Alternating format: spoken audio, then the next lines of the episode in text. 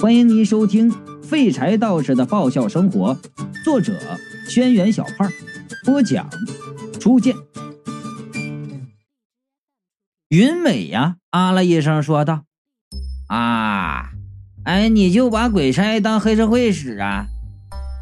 话不能这么说，你没听过一句俗话吗？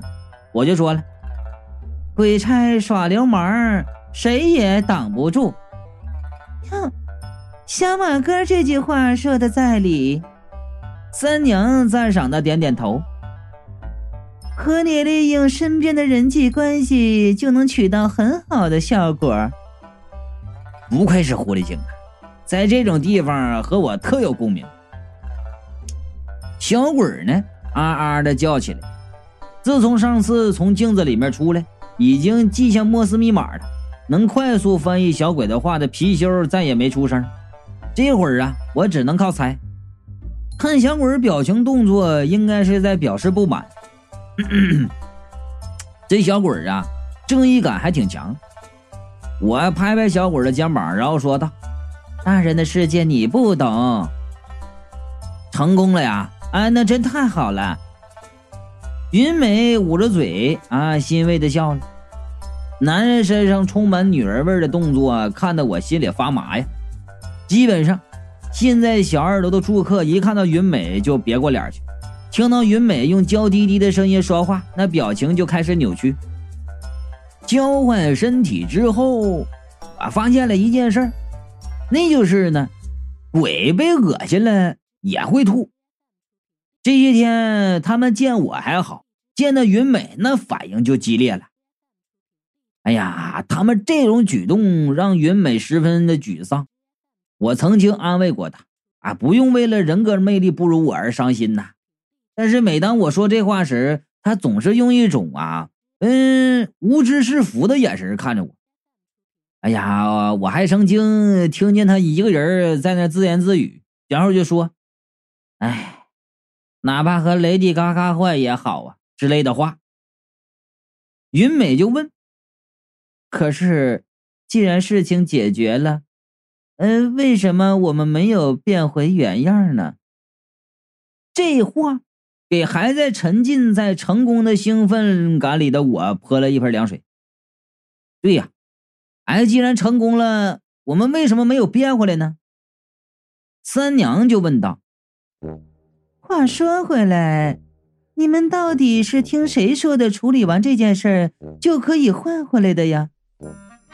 当然是李伯通了。瞒住三娘，我和云美回到菜市场找李伯通。这个原来摆算命摊的那个地方啊，哎，来了个卖牛肉的。李伯通正在跟那个卖牛肉的搁那忽悠呢。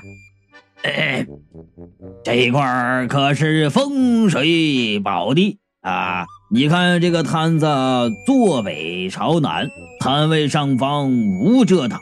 阳光充沛，还有风雨滋润。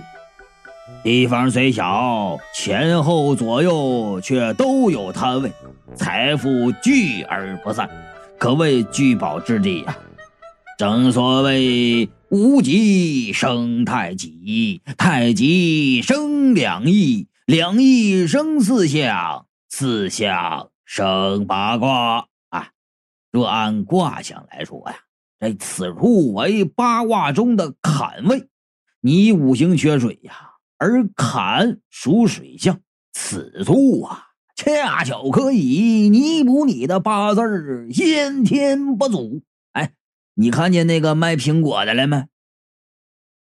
卖牛肉的已经被忽悠的晕头转向了，看着不远处的苹果摊点点头。李伯通啊，继续就说道：“哎，这个苹果呀。”红润圆滑，清香淡雅而不张扬啊，有富贵吉祥、八面玲珑之意啊。苹果摊儿在你的东方，紫气东来呀，能大幅提升你的运势，有益无害。哎，你若在别处啊，那杀牛宰羊，血债太多呀。必然会影响命运，可是呢，这里左有鸡摊儿，右有鱼摊儿，杀气聚合，则可以挡神食鬼，用恶气驱退身上恶灵。喂，你现在觉得这个摊位好不好？卖牛肉的呈现出一种被邪教迷惑的痴态感。好，李伯通又拂尘一甩。这么好的摊位，现在只要九百九十八元，不是一千，不是两千，是九百九十八，九九八，九九八，数字过九化零，九九归一，九五至尊，九为最大呀！啊，那那那八属意为发，招财进宝则为发，客源充足则会发。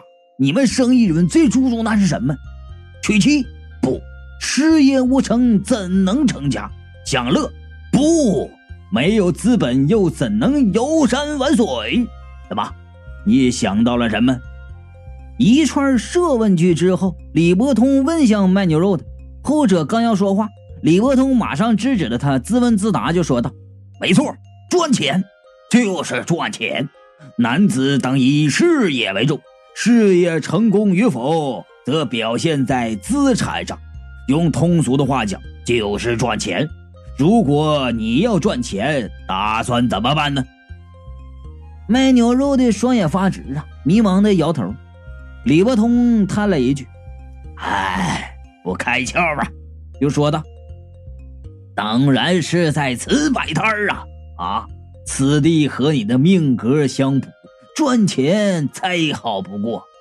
如此宝地，又是这么好的价钱，你想要吗？”卖牛肉的恍然大悟啊，那兴奋的双颊泛红，连连点头。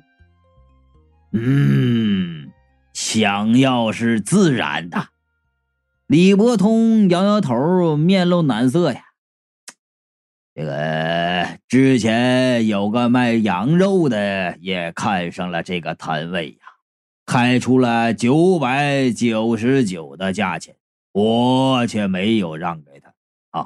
因为这摊位与我有非常重要的意义，呃，是我祖父留给我的。李伯通啊，那眼含热泪，遥望天际。祖父临终前告诉我，定要守好这个摊位。扯淡吧你！这市场去年三月才建好的，不能卖啊！卖牛肉的闻言大吃一惊啊，面如死灰，整个人抖得如寒风中的狗尾巴草，沮丧的离开了。哎哎，别走啊！李伯通一把拉住他，我话还没说完呢。贫道容易心软，所以如果你求我的话，卖牛肉的一边抹着眼泪，一边就问：“啊？”李伯通重复的答道：“如果你求我的话，我说不定会松口啊。”包长，卖牛肉的终于听明白了，扑在地上，双手抓住李伯通的道袍，连声道：“我出一千，求求你把这个卖给我吧！”哎，看你诚心诚意求我。李伯通点点头，带着忍痛割爱的神情：“罢了罢了，主人为快乐之本，我就让给你吧。”记得每个月交摊费呀！卖牛肉的感激涕零的从兜里掏钱呢，旁边卖鱼的小声就问那卖鸡的：“哎，这摊子他当初多少钱租下来的？”卖鸡的就说了：“五十。”我和卖鱼的异口同声的叹道：“哎呀，这老小子真黑呀！”李伯通收了钱之后，又从兜里掏出一张符，嗯，此乃招财符啊！带着招财符在此摆摊只要你老老实实、诚信做买卖，就能保你平安富贵。卖牛肉的感动的都要哭了。哎，道长，你真是个好人。您叫什么名字？做好事儿。怎能留名？李伯通就说了：“老师，我行不更名，坐不改姓。你记住了，我叫张重阳。我差点被口水给呛死。这家伙他妈够损的，干坏事不报自己的名字，报我师傅的名字。张重阳，张是张长弓，重是重复的重。我一把捂住李伯通的嘴巴，把他往外拽。啊，你害的不够，还要解释这么详细，是不是？啊，你还能再缺德点不？卖牛肉的吃了一惊啊！我不好说明我师叔骗人呢，只能使劲的给他使眼色，想让他明白他上当了。卖牛肉的就喊道：“兄弟啊，你别想抛媚眼迷惑我，你想对道长干啥？”我那个恨铁不成钢啊！我我我想干啥啊？我想请你赶快去医院看看脑子，晚了就没救了。卖牛肉的还想说什么？李伯通挥挥手制止了他，然后挣扎的脱开了我捂着他嘴的手，冲卖牛肉的云淡风轻的一笑：“不用担心。”贫道这般出世之人，难免会被凡人所迷恋。卖牛肉的呀，露出了一副原来如此的表情，上下打量我，然后就说道：“原来是道长的粉丝啊！哎呀，年轻人都爱追星，这个我理解。可是长得挺好一个小姑娘，怎么这么狂热呢？你你姐是不是叫杨丽娟？”这话呀，说的云美都生气了啊，跺脚就骂：“你才追星呢，你全家都追追星。”这李伯通啊，估计是怕我说出什么，趁着一干人被男神女魂的云美弄得是怪恶心的空档，就边说呀：“各位后会有期”，边拉着我就往别处走。犯罪分子能有改过自新的机会，所以我一直没吭声。等出了市场呢，我才对李伯通说：“师叔，你这可玩大了，诈骗是犯罪。你说你自首呢，还是我见义勇为、大义灭亲，把你送到警察局呢？”李伯通就说了：“你是谁徒弟呀？啊，怎么一下就站在那个卖猪肉那边去了？卖猪肉的？我回头看了看市场，他不是卖牛肉的吗？什么卖牛肉啊？”李伯通就说了。他那是个猪肉啊，用牛肉精熬了做的假牛肉，贫道是给他一点教训。我笑了，原来如此，该活该。李伯通得意的摸着胡子，就问我：“咋样啊？师叔做的不错吧？”我伸出大拇指，干得好！就是这帮龟孙子，害得我吃饭都吃的提心吊胆。哎，不对呀，你给他教训，他也不知道啊。以后继续卖假牛肉怎么办呢？云美呀，就插嘴道：“而且，就算为了教训他，你也不能骗人呢。”李伯通转过头，笑着盯着云美：“嘿嘿嘿，这可不像你说的话呀。”云美的眼神一下子变得凌厉起来，啊！笑着反问：“你是什么意思啊？”我看了看云美，又看了看李伯通，搞不懂他们在说什么呀。俗话说：“破财消灾。”我既然拿了他的钱，就得帮他一把。李伯通又说道：“所以我和他说，要老老实实、诚信做买卖。”如果他老实诚信，那位置和那符肯定能帮他；如果他固执的走歪门邪道，那地方就是他的末路。我做了劝告，却不点破，就是想让他自己做选择啊啊！对了，你们来做什么呀？我就说了，婚姻介绍所那边的事情解决了。解决了，李伯通吃惊的看着我，这么快？解决了。我摊开手，你不是说能变回来吗？为啥我们还没变回来？哎，这就奇怪了。李伯通摸着胡子，按照卦象，确实应该在那里。我怀疑的看着他，师叔，你是不是又在忽悠我们？不会啊！李伯通又想了一会儿，然后问我：“貔貅有没有说什么呀？”我指着云美脖子上的吊坠就说道：“最近那家伙啥话都不说。”哎，李伯通看了一眼吊坠，叫道：“糟了！”什么？李伯通拿拂尘指向玉佩：“怎么你还能在这边悠哉悠哉的？什么不说话？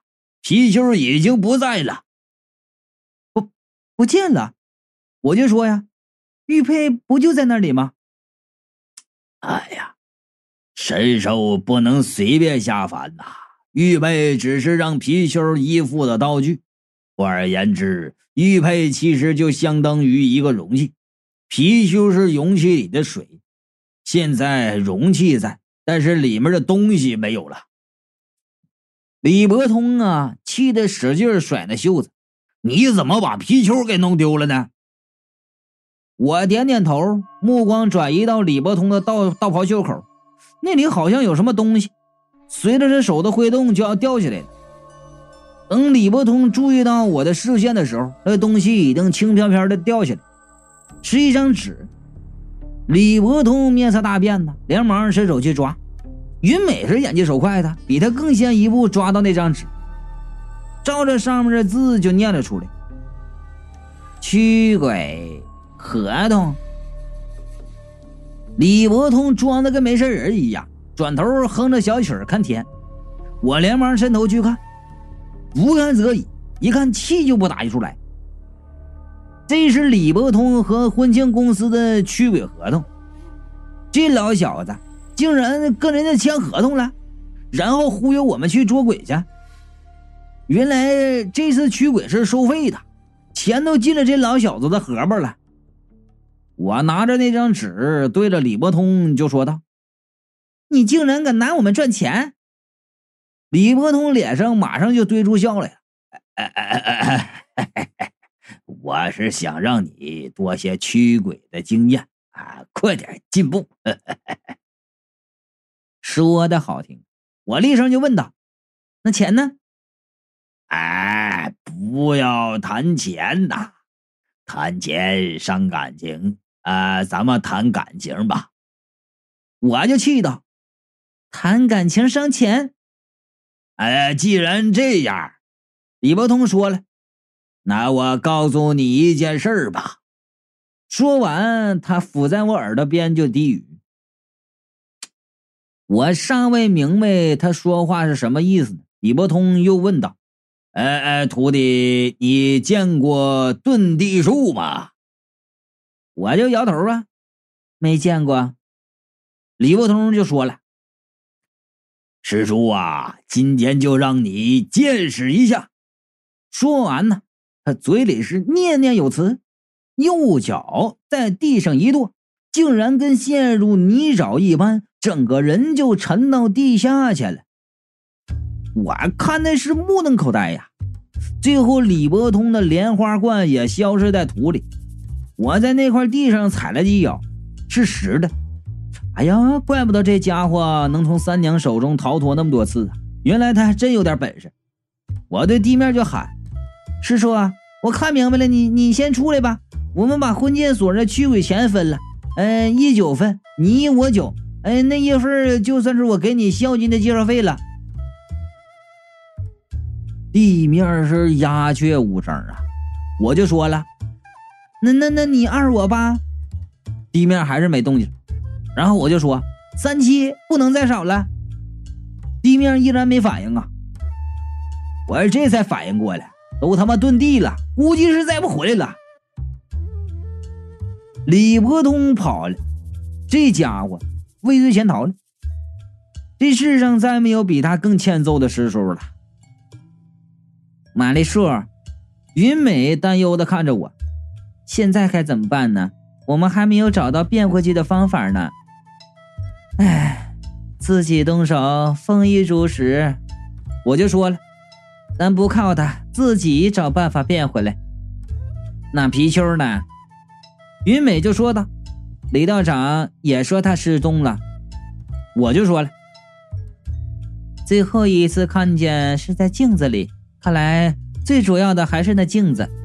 嗯，咱再回去自己研究研究那镜子吧。